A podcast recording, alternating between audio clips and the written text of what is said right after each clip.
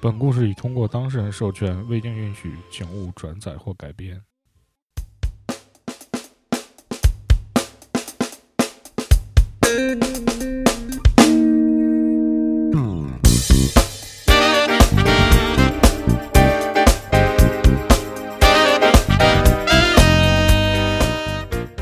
哎，大家好，我是毕凯，波波波波波的 mother 嗯，今天这档节目是频道播客想尝试一种新的方式和大家做一期节目，好吧？废话少说，直接开始。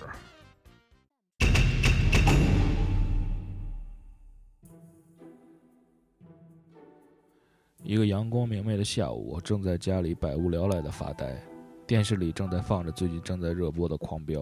你是不是太心急了？这太慢了。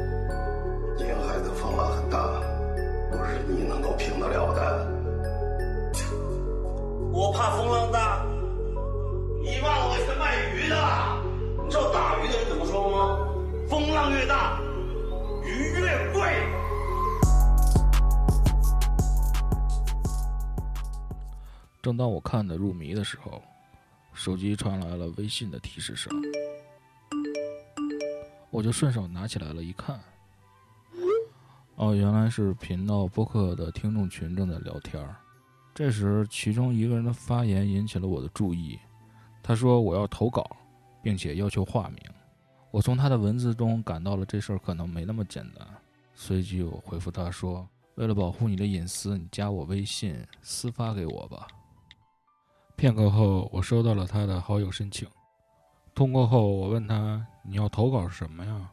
他先是发来了一串文字，说：“我被我的母亲送到了精神病医院，住了一个多月，现在才回来，方不方便语音？我现在正在吃药，打字不太方便。”接着我问他：“是因为什么呀？”强迫症和焦虑症。我后来问过我的家属，说是。比较严重的那种，所以说只能进那个精神病院的那个精神疗区，而不是心理疗区。然后我简单问了他几个问题：第一，去精神病院是谁的提议，还是说你是自愿的？第二，去那儿之前有没有影响到你的正常生活？如果有，请举几个例子。第三，到那儿之后医生是怎么治疗的？第四，你刚才说的心理疗区和精神疗区有什么区别？第五。回来之后，现在状态怎么样？还是说这本来就是一场误会？那一定不是自愿的啊，像监狱一样。去精神病院是我妈妈提的，而且我是不知道的，是突然被警察骗走的。然后去那之前，影响到我正常生活的例子就是，我经常因为。就是生活中的琐事和我妈妈吵架，到那里之后，医生就是把你封闭起来，像监狱一样，然后每天三顿饭，然后里面什么东西都没有，这个超级复杂里面的情况。然后心理疗区是开放的，就是和疗养院没有区别。回来之后，现在还是每天在吃药当中。我现在的状态就是想睡，睡不着。因为他那个药是让人兴奋的，但是我还不清楚我的视力什么的也都下降了。这个医院的治疗方式是有电击的，虽然我没有被电击，但是我知道有的人是被电击的。还有一些就是那种犯罪了想要逃罪的人，有那种放火的罪犯，然后说自己精神病犯了，然后进来进来住的那种。我知道的时间最长的是有一个人因为放火，然后在那里已经住了五年了。我感觉就是精神疗区是那种有伤人或者是自残行为的，然后普通疗区就是非常非常轻的，但是这种人很少。那个心理疗区是不开放的。我觉得算是一场误会吧，但是我没有办法说服我妈呀。我妈的职业是一个小学老师，她的控制欲非常的强。接着我就问了他，医生的治疗手段是什么？总不能不听话就电吧？那你在接受治疗的时候有抵触吗？医生的治疗手段是不听话就用那个一种带子把你绑起来，他们的这个专业术语叫做保护，保护起来，其实就是把你绑起来。我被绑过一次，是刚去的时候，刚进门的时候，我是没有抵抗的。因为越抵触的话，他就会把你绑得越紧呐。五六个超级体体重超级胖的护士那种过来绑你，把你的四肢、手和脚四条带子把你绑在病床上。治疗手段就是不听话就绑人，然后那种神志不清醒的、说胡话的那种，还有一些智力障碍的患者，就是用轮椅推着出去，然后给你打麻药。打完麻药之后就给你进行电击，那个专业术语叫做 ECT。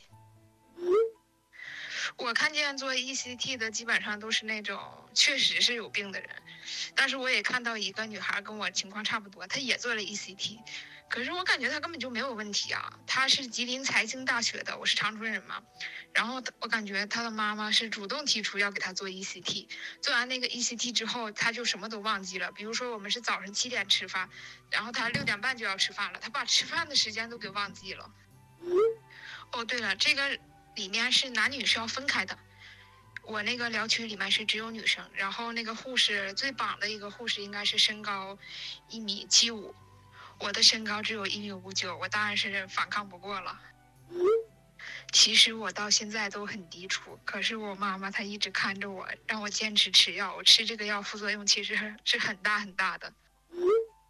包括我是突然被送进去的，在一个平静的早上，我正在睡觉，还没有起床，突然警察进来了，说要找我谈点事，然后就发现自己被拉到了精神病院。然后我就问他：“你在精神病院的那一个月，每天都干什么呀？”发呆、走路，还有偷偷的借有些有陪护的家属的电话给家里人打电话。那个里面是不允许带手机的。然后也是认识了一些朋友，但是他现在还没有出院。这个朋友他的问题是有一点点，还有一些人他的是有一点点政治敏感的，这个说了会被查水表吗？反正就是非常无聊的一个月，真的是度日如年。度日如年，我觉得那些病人最期盼的就是护士台的那个电话响起来，接到他们家人接的电话，打主动打的电话，然后把他们给接出去。我也是这个心情。接着我就很纳闷的问了他，出院的时间是由家属说了算吗？出院时间是由医生说了算，但是医生会看你家属的反应。如果你的家属非常急切的把你接出去，有的人两周能出院，我也算是时间短的，一个月能出院；有的人就一直都不能出院。但是还有一些人，比如说有一个人是因为告状，他就是二十大的时候进去的，结果二十大刚开完他就被放出来了。我觉得出院时间是由家属。说了算，只要家属来接，医生就一定会放他走。但是，一般家属都是听医生的。反正我妈妈是非常听医生的，所以说就是这个出院时间的问题。我刚进去的第一天真的是崩溃了。我觉得就是说，为什么我的人身自由会由我的家长、我的家属来决定呢？我就忽然意识到，我从来都不是自由的。包括这个警察是医院他们那边建议的，医院和警察是有联系的。我一开始以为是我家人骗我，因为我们家里人是有一个人是局长，但是后来我问我妈妈才知道，说这个没有用到我们家里的人，就是只要和医院沟通就可以把警察派出来。那个说错了，不是局长是所长，嗯，中间差的好多呀。不过我现在是安全的，我觉得我现在是安全的，也有可能某一天再被送进去吧，我也不知道。我自从这个入院以后，就对我的家人产生了微妙的变化。你知道在那里面最畅销的药物是什么吗？是开塞露，因为很多人都是突然被骗进去，或者拉，或者被带进去，然后包括那个药物，很多人都拉不出屎，所以说。都需要被报局，不过我是没有被报局的。然后我又问他：“你去之前，医院那边不进行什么测试吗？”是的，没有什么测试，就是直接就进去了。然后，因为我以前因为升学在那个医院进行治疗过，吃的是抑郁症的药，可能是有什么住院记录吧。然后我妈妈说她拍什么。脑部的影像是可以显示出你具有焦虑情绪的。我觉得这个就不靠谱吧？这个脑部的影像怎么能看出人有什么情绪呢？我也跟我家里人提说，以后再去我们这边更好的医院再复查一下，看看我到底是不是精神病。而且因为强迫症和焦虑症住院，你觉得这个是不是就有点，嗯，杀鸡用宰牛刀的意思了？其实我是有抑郁的，我进去之后做了一个答卷，但是我我是给我自己是达成了强迫症，其实我应该是抑郁症或者是双向情感障碍。所以说，我觉得这个测试什么的，心理方面这个误诊率其实是很高的。如果我要是按照抑郁那个给自己答题的话，我可能住的时间会更长。是的，没有提前的测试，就是直接把你带进去。绑起来，绑到床上。你要是反抗的话，就一直绑你；你要是不反抗的话，就把你放起来。你可以在里面走走，就是像监狱一样，可以在里面踱步，每天就是来回踱步，然后可以在吃药的时候看电视。听完他刚才说的那些话，我在想，那如果是像这么一折腾，是不是工作也就没了，或者说在事业上有很大的影响？我是学生，但是我知道里面有一些人是。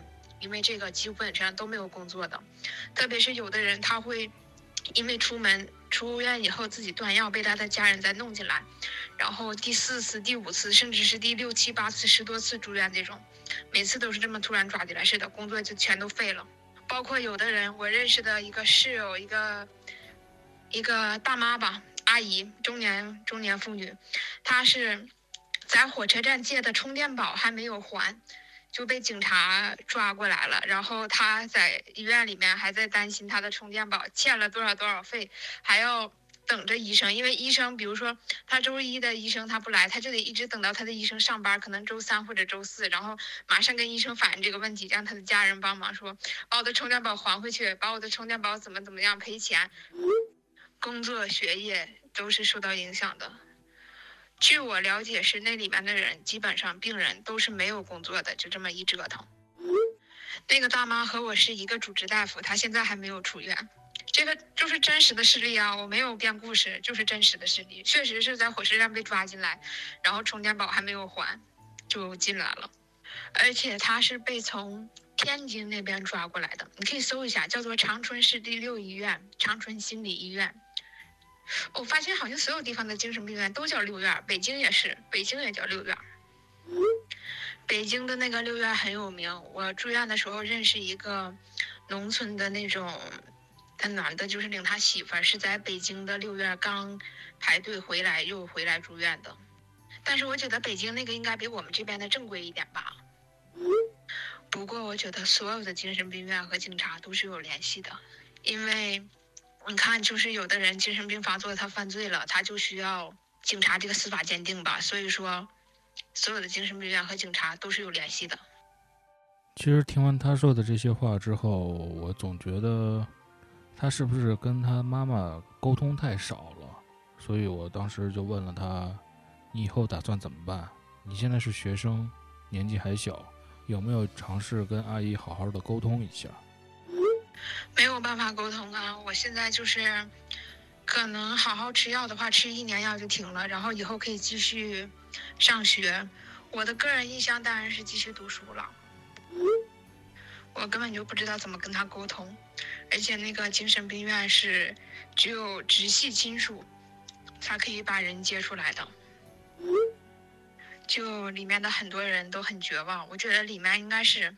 一半的人是正常的，一半的人是不正常的。但是所有的精神病人都不可以说自己是没病的，不然大夫就会认为你反而更有病。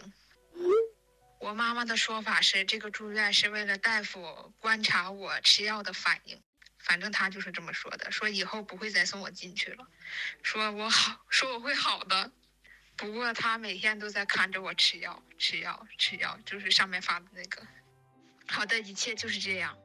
这是我跟当事人大致的一个聊天内容，其中内容敏感的部分我在这里就没有呈现给大家。但是不管怎么样吧，听完了他的这些经历，有好多话我突然不知道该怎么说了。但是不管怎么样吧，希望他在以后人生的道路上能顺顺利利的，也希望大家能在当下的这个环境中能保护好自己。关于频道播客更多的内容，可以关注微信公众账号“频道播客”，可以给我们投稿，也可以加入我们的听众群。那这期节目就先到这儿，感谢大家收听，我是毕凯，拜拜。